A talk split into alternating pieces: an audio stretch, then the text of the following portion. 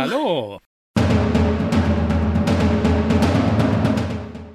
Da sind wir wieder. Herzlich willkommen zu unserem Poesieradio, dem fünften. Hier an meiner Seite wieder Vera Rosenbusch. Und an meiner Seite Lutz Flörke.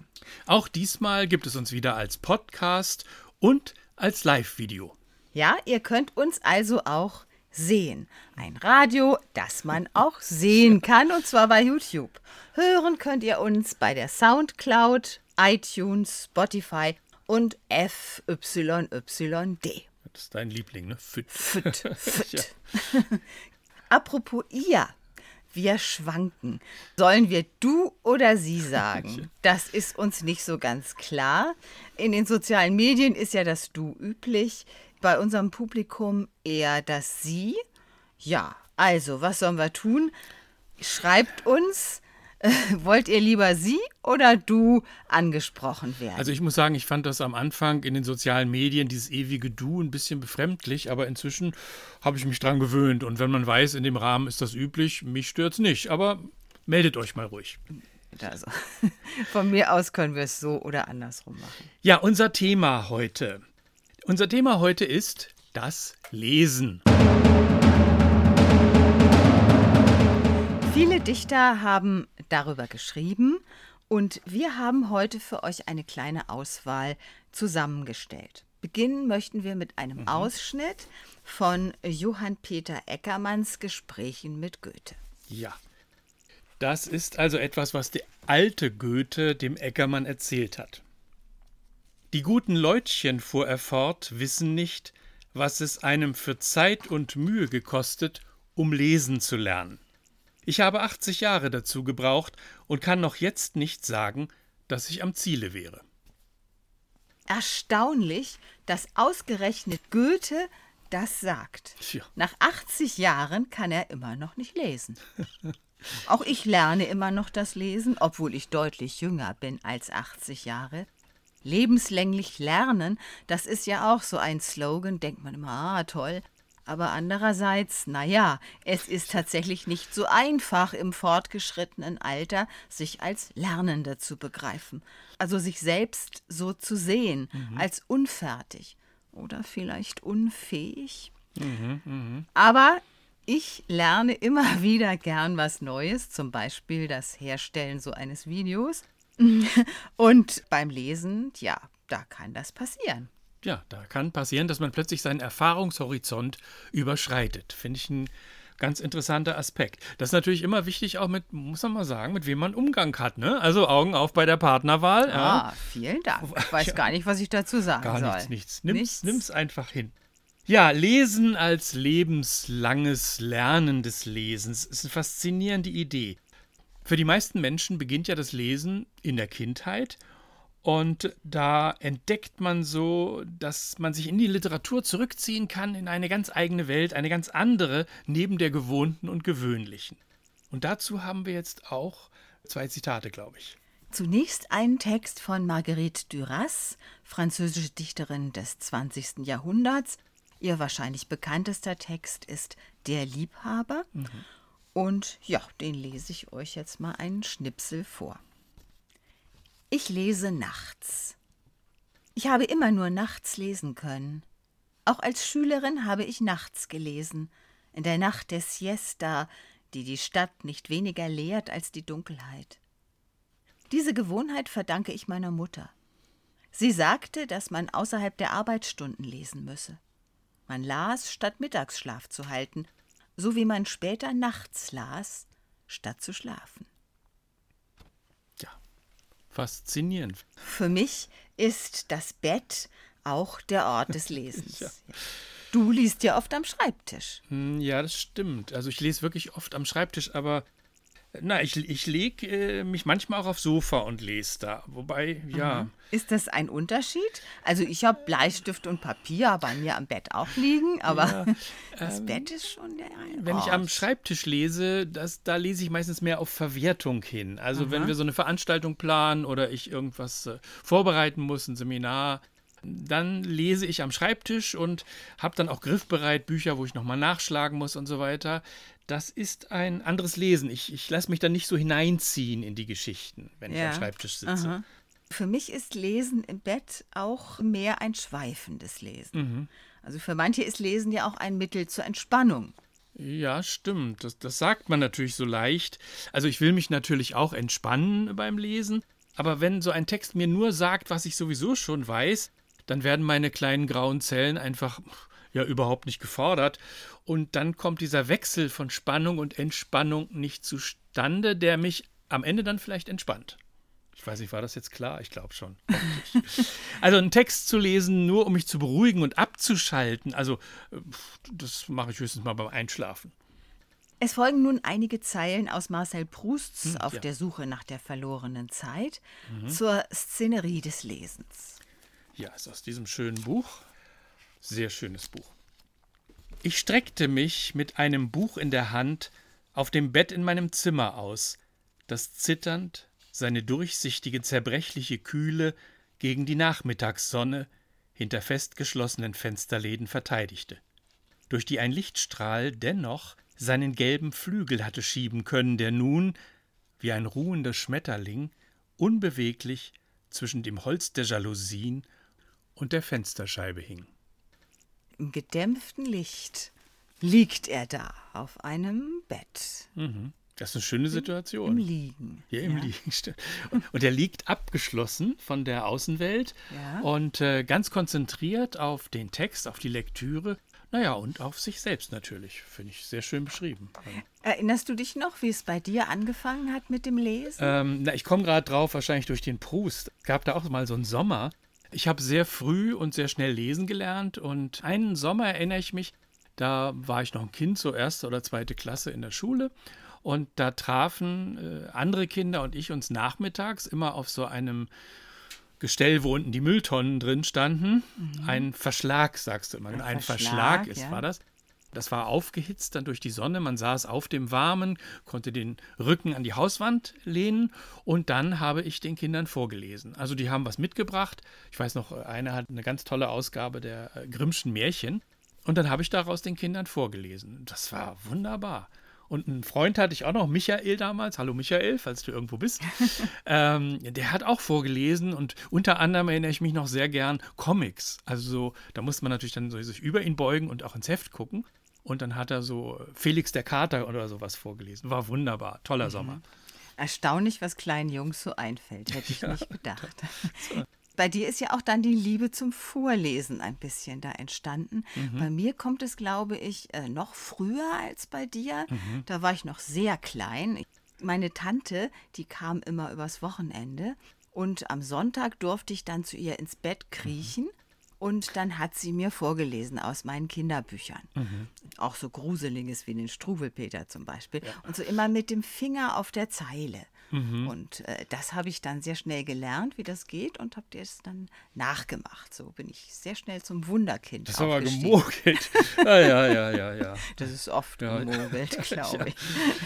Wunder gibt es immer wieder, ja. ja, ähm. Lesen hat ja einerseits äh, wirklich zu tun mit so einer Situation, in der man sich aufgehoben fühlt. Also du zum Beispiel im Bett mit der Tante, das ist ja auch sowas.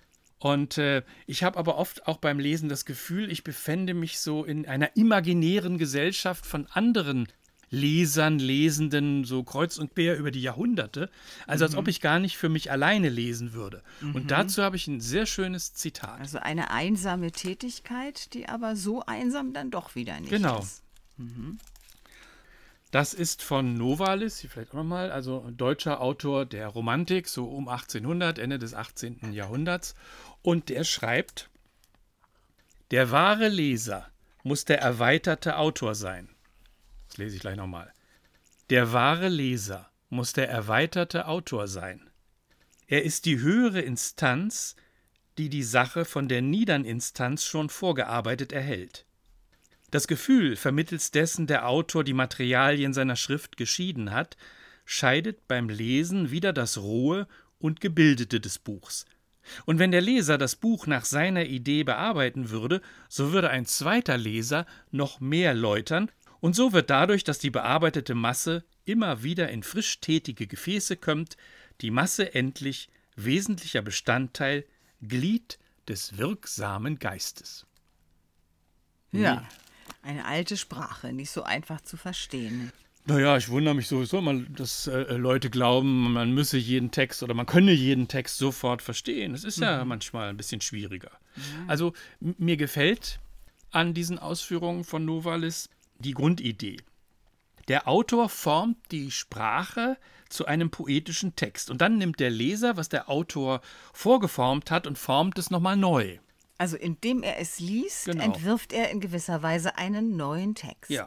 Also und so weiter. Er, er schafft einen eigenen Text als Variante und Fortsetzung dessen, was er gerade gelesen hat. Also finde ich wunderbar. Und es heißt dann da so ein bisschen eigenartig im Akt der Lektüre trennen die Leser dann das Rohe und das Gebildete des Buches. Was ist das Rohe, was ist das Gebildete?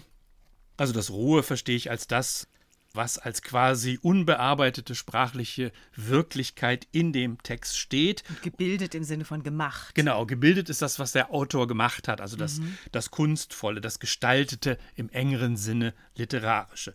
Und wenn wir beides zu unterscheiden versuchen, das Gebildete und das Rohe, dann können wir etwas übers Literarische sprechen lernen, aber natürlich auch über das Alltägliche sprechen, über den Zusammenhang von beidem und über die Unterschiede. Und ich glaube, dann versteht man auch ein Buch erst wirklich. Das ist, äh, ja. Also die Leserinnen und Leser läutern den Text. So kann man das auch sagen. Sie holen sich das heraus, was aus ihrer Sicht im Moment wichtig ist. Und damit schaffen sie einen eigenen Zugang zum Text, den sie natürlich, wenn sie klug sind, immer mal wieder überprüfen, sonst wird es ja beliebig. Man muss immer schon das, was man dann sich ausdenkt bei der Lektüre, nochmal wieder zurückbeziehen auf das Buch. Na, so liest ja aber nicht jeder. ja, liest du immer so? Nein, nein, nein, nein. Aber, aber ich lese manchmal so und mhm. es geht ja nicht gleich darum, dass man immer so intensiv liest. Manchmal liest man ja auch einfach äh, nebenbei, um sich zu entspannen oder um dieses Abgeschiedensein aus der Welt zu genießen. Aber man kann so lesen und man kann auch aufschreiben, was einem in den Kopf kommt, wenn man liest. Man muss nicht, weiß auch, das machen natürlich nicht so viel, aber man kann es. Und wenn man es nicht aufschreibt, kann man es zum Beispiel anderen einfach mündlich sagen. Und auf diese Weise gibt es tatsächlich dann so eine Kette äh, mehr oder weniger literarischer oder ja, literarischer Bearbeitungen von Literatur. Das geht immer so weiter. Ja, und solange es solche Leser gibt, ja, solange gibt es auch Dichtung. Tja, ist eine ganze Menge, was der Novalis da von den Lesern erwartet. Naja. Den Leserinnen. viel mehr als das verbreitete Konsumieren. Was übrigens bedeutet, wir haben nichts gegen das Konsumieren, aber mal ehrlich, also nur konsumieren macht einfach blöd. Ne? Uh, oh. Ja, äh, also wenn ich mir jetzt... das werden dir Leute übel nehmen, wenn Och, du das nein, sagst. Nein, unsere, nein? unsere Hörer und du Gucker sagst es so sympathisch. Na gut. Also wenn Konsumieren ich mir, macht blöd. Hm. Ich habe gesagt, konsumieren ist schon okay, aber nur konsumieren macht blöd. Ja, das finde ich auch. Mhm. Und, und wenn ich mir jetzt vorstelle, als Leser so in die imaginäre Gesellschaft aller Lesenden einzutreten, dann heißt das umgekehrt natürlich auch, dass ich mich als Leser durch das Lesen entferne von den gewohnten Werten und Normen, also etwa denen meiner Herkunft. Und das finde ich auch ein ganz wichtiger Gedanke. Ich trete im Akt der Lektüre raus aus dem Gewöhnlichen, aus den, dem Wertekanon meiner Herkunft. Und dazu haben wir zwei sehr interessante Zitate für euch gefunden. Das erste stammt von Annie Ernaux aus einem Buch, das 2017 in Deutschland erschienen ist. Hier ist es, vielleicht kennt ihr es. Die Jahre von Annie Ernaux. Es geht um die Geschichte einer Frau und die Geschichte der Zeiten, in denen sie lebt. Die Erzählerin stammt aus einfachen Verhältnissen und spricht unter anderem über ihren Bildungsgang.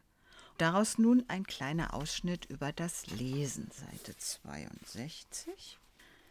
Gefangen in der unendlich langsamen Schulzeit, bestimmt vom regelmäßigen Läuten der Glocke, den Klassenarbeiten nach jedem Trimester, den endlosen Interpretationen von Corneilles Cinna und Racines Iphigenie und der Übersetzung von Ciceros Pro Milone, hatten die wenigen Jugendlichen, die weiter zur Schule gehen durften, den Eindruck, dass nie etwas Bedeutungsvolles passierte.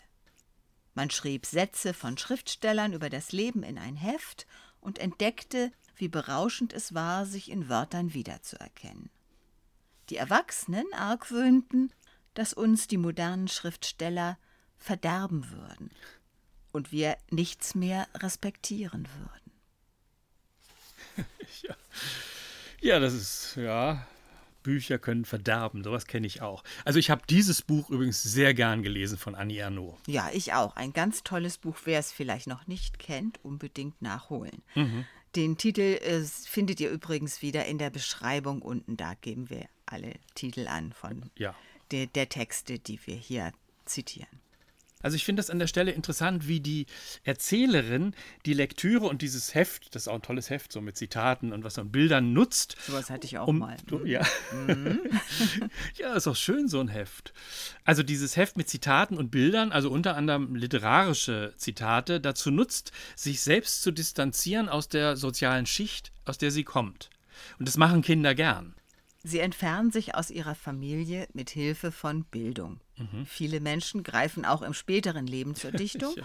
Wenn sie sich in einer Krise befinden und dabei sind, sich zu verändern, wenn sie zum Beispiel in Rente gehen.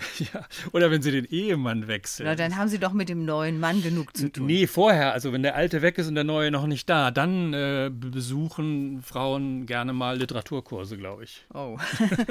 und wenn, wenn der neue Mann da ist, bleiben dann sie wieder bleiben weg? sie wieder weg, ja. Also ist nicht verallgemeinerbar, aber habe ich schon erlebt, habe ich schon mhm. erlebt, ja. So, ähm, ich habe jetzt noch eine Ergänzung zu Annie Ernaux und zwar von Didier Eribon, der ist ja auch durch die Presse gegangen und so weiter. Dies hier ist sein zweites Buch, was jetzt so äh, bekannt wurde, Gesellschaft als Urteil. Didier Eribon ist ja Soziologieprofessor und kommt von ganz unten. Er hat es also weit gebracht, kann man sagen. In seinen aktuellen Büchern beschäftigt er sich mit dem Verhältnis der Sprache und Kultur, aus der er kommt, zu der Sprache und Kultur, wo er gelandet ist. Oder auch zur Sprache und Kultur der sozialen Klasse vielleicht, kann man sagen, in der er gelandet ist. Und da habe ich hier einen ganz kleinen Schnipsel für euch.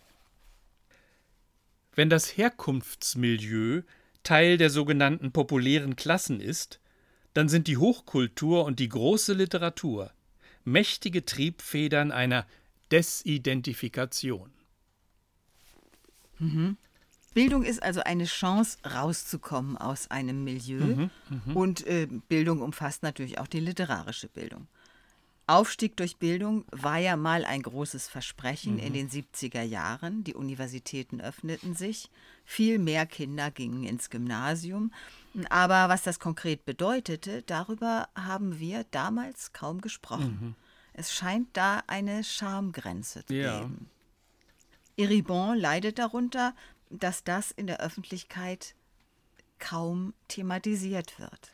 Also es, es, wird ja gern unterschlagen, was so ein Bildungsprozess eben auch bedeutet. Man wird ja nicht einfach immer klüger oder sowas, sondern es geht auch um Desidentifikation, wie er das nennt. Also um bildungsmäßig weiterzukommen, muss man sich desidentifizieren, also die bisherige Identifikation mit dem Milieu, aus dem man kommt, tendenziell auflösen, also mindestens lockern. Sonst kommt man da einfach nicht raus. Sonst erscheint einem irgendwann Bildung nicht wichtig genug, um ihr weiter nachzugehen. Es ist Eribon gelungen aufzusteigen, doch niemals wird er vergessen, woher er kommt. Aber darüber reden, das war offenbar schwer, beziehungsweise das durfte er einfach nicht in seinem neuen Milieu. Er löst sich also von dem Alten und gerät aber auch in mhm. ein Dilemma. Denn mhm. die Kreise, aus denen er stammt, lehnen ihn nun ab, und die, in denen er gelandet ist, Tja, im Grunde auch. Ja, für die einen ist er ein Emporkömmling und für die anderen ein Verräter. Mhm. Tja. Tja. Ja, heute reden alle von Identität, was gern vergessen wird. Identität bedeutet auch Festlegung.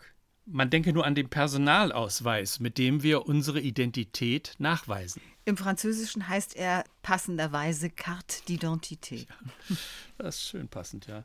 Freiheit und Bildung dagegen haben zu tun mit Desidentifikation. Also man lässt ständig auch etwas zurück. Und wenn es um die unteren Schichten aber geht, scheint dieses Verlassen bzw. das Sprechen darüber irgendwie mit Scham besetzt, laut Iribon. Diese Scham äußert sich unter anderem, glaube ich, darin, dass viele Autoren, wenn sie es denn geschafft haben, sozial in die Mittelschicht aufzusteigen, hochsprachlich sehr glatt schreiben. Also so, wie Sie sich gutes Deutsch oder sowas vorstellen. Ja, oder wie Ihre Lehrer sich das vorgestellt haben. Ja, eher die Lehrer. Äh, wir haben übrigens, wir haben uns übrigens mit unserem ersten Verlag verkracht, weil wir in unseren Texten Umgangssprache verwendet mhm. haben. Das war für die untragbar. Ja. Also die, die, diese da waren sie sehr stolz darauf, dass sie das mal gelernt hatten, das zu unterscheiden, was umgangssprachlich mhm. ist und was hochsprachlich. Und wenn wir das einfach durcheinander mischen, also nee. Na, Im Grunde äh, leugnen die Autoren, die dann so glatt schreiben, die Erfahrung der Mehrsprachigkeit, des Sprachwechsels. In ihren Texten liegt dann alles glatt auf einer Ebene und die eigene Geschichte wird unterschlagen, auch die eigene widersprüchliche Wirklichkeit dann natürlich. Viele moderne Autoren gewöhnen sich eine glatte, effektvolle Sprache an und die finden wir dann überall, nicht nur in der Unterhaltungsliteratur. Ja, und sie ist auch das Ideal dieser ganzen Ratgeberszene. Mhm, mh. In dem Zusammenhang, ich habe jetzt übrigens noch einen Satz, der ist von Juliane Rebentisch, habe ich gefunden in einem Aufsatz der Zeitschrift Theater der Zeit. Da schreibt sie, Wahre Selbstbestimmung setzt voraus, dass wir uns zu den Erzählungen die uns sozialisiert haben, noch einmal verhalten. Ich lese es nochmal, das ist ein guter Satz. Mhm. Wahre Selbstbestimmung setzt voraus, dass wir uns zu den Erzählungen, die uns sozialisiert haben, noch einmal verhalten. Also es ist ganz interessant, es gibt Erzählungen, die uns sozialisieren. Also Erzählungen, mit denen wir aufwachsen. Ja, ja, zum hast, Beispiel den Struwelpeter. Genau, wollte genau. ich gerade sagen. Oder Felix der Kater oder was auch immer. Mhm. Und diese Erzählungen, mit denen wir aufwachsen, da erzählen uns andere, die Autoren, was Familie ist, was Ehre ist, wie die Frauen sind, wie die Männer sind, was wie Erfolg ist. Wie die Kinder ist. zu sein haben. Genau, wie die Kinder zu sein haben. Also die erzählen uns alles Mögliche. Und dazu können wir uns, wenn wir älter sind, noch einmal neu verhalten. Bei dem Satz von Juliane Rebentisch habe ich gedacht, ja, Literatur zu lesen ist doch eine wunderbare Möglichkeit, sich mit Hilfe von neuen Erzählungen, also denen, die man liest, gegenüber denen zu verhalten, die einen geprägt haben. Also die Chance, sich noch einmal bewusst mit den gewohnten und gewöhnlichen Erzählungen des eigenen Lebens zu beschäftigen. Ein wunderbares Angebot der Literatur. Tja, beim Lesen kann man über alternative Erzählungen des eigenen Lebens ja, nachdenken. Das ist wahr. Mhm. Dein Fazit? Fazit. Also das Fazit jetzt aus den äh, Texten von Eribon und Ernaud ist für mich, jede Art zu sprechen und zu schreiben hat immer mit der Lebensweise und der sozialen Existenz zu tun. Und das wird leider oft schamvoll verschwiegen. Und deshalb wenden wir beide uns übrigens äh, zugleich gegen Bildungsbluff, aber auch gegen Bildungsfeindlichkeit. Ja, und zum Abschluss möchten wir euch noch einen kurzen Text übers Lesen präsentieren, den wir beide mhm. gemeinsam geschrieben haben und kollektiv. Wünschen, kollektiv. Und wir wünschen viel Spaß, wenn ich ihn denn finde. Der hat sich hier ganz unten verkrochen. Du, das wird schwierig. Tatatatatam, wo ist er? Wo ist er? Ja, wir sitzen hier nämlich wieder an meinem Schreibtisch und äh, ich räume zwar immer ein bisschen frei, aber, aber, aber. wenn man mit so einem unordentlichen Stapel Zettel hier auftaucht, wie dann ich, wird's dann. Schwierig. okay. Äpfel und Sprichwörter. Warum tue ich mir das an? fragte Susu und klappte das Buch zu. Was tue ich dir an? fragte das Buch zurück. Wenn ein Buch und ein Kopf zusammenstoßen und es klingt hohl, liegt das allemal an mir? Na, da mach ich nicht mit, du spinnst doch. Der Apfelbaum wiegte sanft seine Dichtermähne. Ich komme aus einer ernährungsbewussten und zitatfesten Familie, sagte Susu. Wir verstehen etwas von Büchern hm. und darauf bin ich stolz. Ach, armes Mittelschichtsmädchen, gähnte das Buch und schlief ein. Da träumte ihm, jemand wolle es aufschlagen. Wie es sich auch wehrte, keine Chance. Susu lugte ins Buch. Aber die Seiten waren leer. Das konnte nicht sein. Da. Sie blätterte hastig voran. Nach zwei Dritteln. Was war denn das? Da fanden sich sämtliche Buchstaben und feierten eine Orgie. An apple a day? Keep the doctor away, grölten sie. Wir pfeifen auf die Ideale und essen Äpfel mit der Schale. Hä, hä. Sie kicherten unflätig, dann fassten sie sich an den Händen und kreischten Ho, ho, hu, hu, klapp zu, su, su. Sie lachten wild und skandierten Buch macht Kluch, Buch macht Kluch, Fünfsböwe, Fünfsböwe, Fünfsböwe. Davon erwachte das Buch. Niemand war im Garten, außer Susu, die sich die Augen rieb. Auch sie musste geschlafen haben. Vorsichtig schlug sie die Seiten auf. Alles schien in Ordnung. Unten am Hang knatterte ein Rasenmäher über die Wiesen ihrer Kindheit, in der Ferne erhob sich das Schloss von Muskau inmitten einer Kunstlandschaft. Ein traumgleiches sich vermischen hochschlank nahöstlicher Baumgestalten, Herden von Gold und karminenen Vögeln, liliengesäumte Teiche, Wiesen aus Violen, Tulpen, Mohnen, Hyazinthen und Tuberosen. Sollte das die berühmte romantische Stimmung sein? Wunderbar, seufzte Susu. Ich bin ein Mensch, der sich Gefühle leistet. Oh nö, nörgelte das Buch. Da mache ich nicht mit. Bitte, wie du willst. Dann werde ich überall herum erzählen, dass ich dich zum Gähnen finde. Leute, die sich Gefühle leisten, sind leicht beleidigt, stellte das Buch fest. Der Apfelbaum schüttelte die Dichtermähne. Da plumpste etwas in Susus Schoß. Oh, er schenkt mir einen Apfel, dachte sie. Aber es war eine Pflaume. Sie trug ein Herz als Label. Chile Pink Lady. Susu schlug das Buch auf und, und las. Äpfel. Ja, vielen Dank. Nicht für. Ja, das war's für heute. Wenn ihr mögt, hören und sehen wir uns wieder am ersten Sonntag im Juni. Ja, und wenn es euch gefallen hat, dann gebt uns doch bitte Rückmeldung. Gerne etwas mehr als gefällt mir oder gefällt mir nicht.